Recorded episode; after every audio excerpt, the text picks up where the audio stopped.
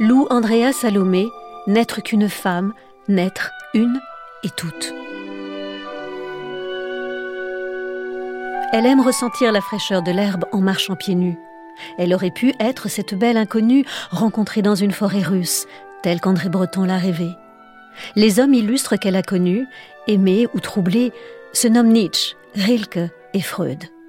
Mais surtout, la jeune Lulia, qui reçoit le surnom de Lou de son premier soupirant, le pasteur Gillot, puis Lou, la femme qui épousera l'orientaliste Andreas, et enfin Lou, la fille qui gardera de son père, officier du tsar, le nom de Salomé, Lou Andreas Salomé, aura fécondé les pensées de ces trois grands écrivains.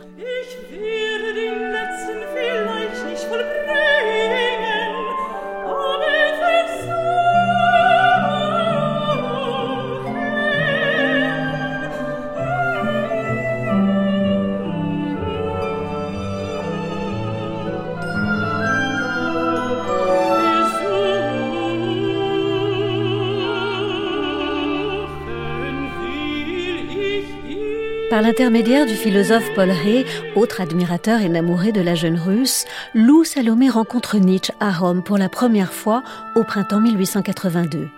Un rendez-vous à la basilique Saint-Pierre, un lieu peu anodin pour ces trois âmes qui rêvent de former ensemble une trinité intellectuelle. Elle se souvient que Nietzsche lui déclare aussitôt Tombés de quelles étoiles sommes-nous ainsi conduits l'un vers l'autre? Séduit par l'éclat de cette étoile, il veut l'épouser. Elle refuse. Mais pendant une année, ils ont des conversations décisives pour l'un et l'autre. À l'instigation de Lou, il oriente sa découverte extatique de l'éternel retour vers une expression charnelle et poétique, celle du Zarathustra. À son grand ami Franz Overbeck, Nietzsche écrit en septembre 1882 Mes conversations avec Lou auront toutefois constitué la chose la plus utile que j'ai faite cet été. Nos intelligences et nos goûts respectifs sont très profondément apparentés. Lou est plus incisive quand elle déclare à propos de leur conversation Si quelqu'un nous avait écoutés, il aurait cru entendre parler de démons. Mais de la trinité Nietzsche, Ré et Lou Salomé, il ne reste que la célèbre photo de Lucerne, une mise en scène de Nietzsche où lui et Ré tirent une petite charrette dans laquelle trône Lou, le fouet levé, mais orné d'une branche de lilas, à l'ombre d'un décor peint de la Jungfrau, soit la Vierge, une montagne au nom prédestiné pour elle.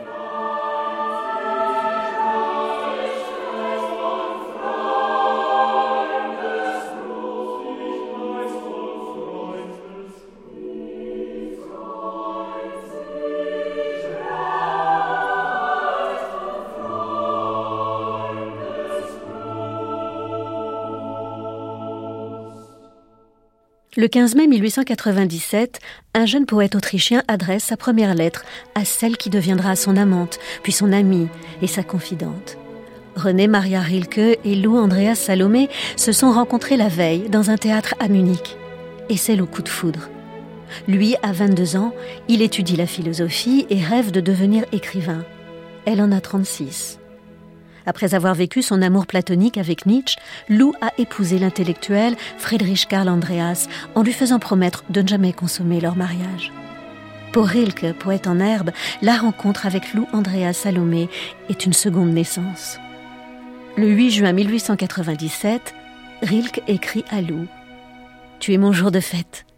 Et quand je te visite en rêve, j'ai toujours des fleurs dans mes cheveux je voudrais mettre des fleurs dans tes cheveux, lesquelles, aucune n'est d'une simplicité suffisamment touchante.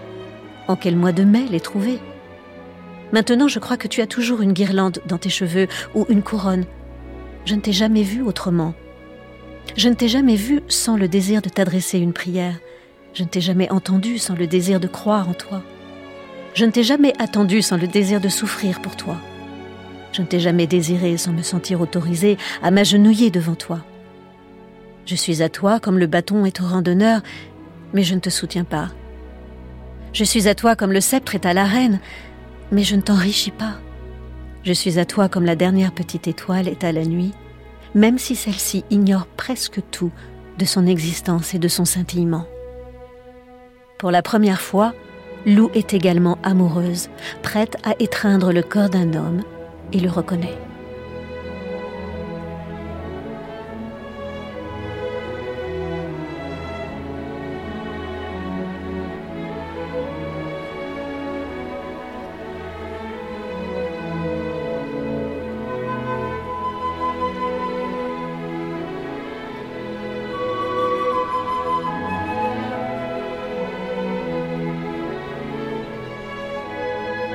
Quant à Rilke, celui qu'elle renomme Rainer, comme naguère elle a été renommée par Gillot, son premier maître à Saint-Pétersbourg, il trouve son guide, une lectrice exigeante qui lui offre d'approfondir par l'écriture poétique les voies du corps et de sa chair.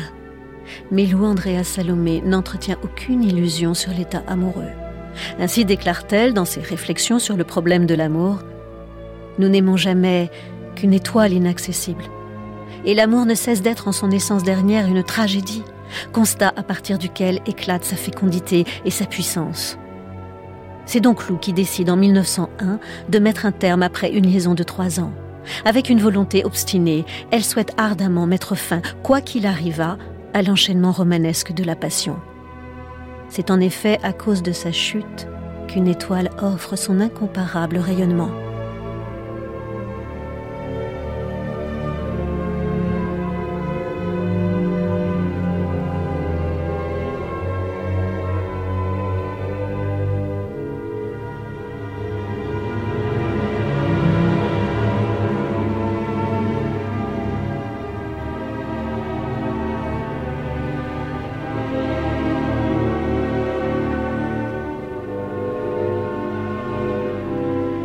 En 1911, Lou Andrea Salomé fête ses 50 ans. Elle vit depuis 1903 à Göttingen en Allemagne, toujours mariée avec l'orientaliste Karl Andreas, mais à dater du jour où ce dernier a pris leur employé de maison pour maîtresse, Lou ne se sent plus chez elle à la maison.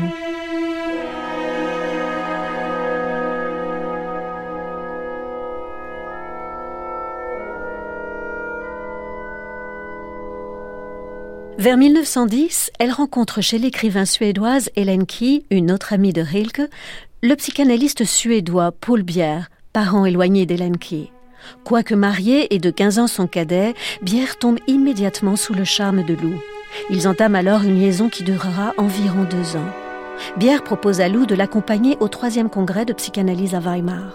Elle y rencontre pour la première fois Freud, qui est à son tour fasciné par sa personnalité. Peu après, Bière se brouille avec Freud, alors que Lou en devient une élève fidèle. C'est d'ailleurs dès leur rencontre à l'occasion du congrès de Weimar que naît en elle le désir de faire un séjour à Vienne pour pouvoir travailler avec Freud. Projet concrétisé d'octobre 1912 à avril 1913.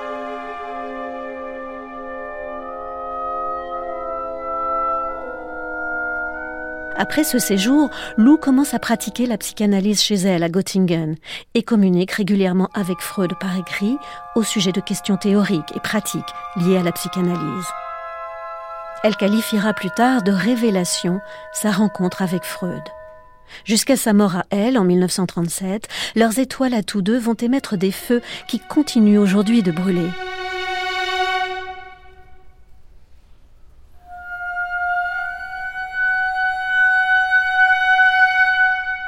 À propos de la dernière contribution de Lou à la cause analytique, Freud confie, dans sa réponse du 10 juillet 1931, Il n'est certes pas arrivé souvent que j'admire un travail psychanalytique au lieu de le critiquer.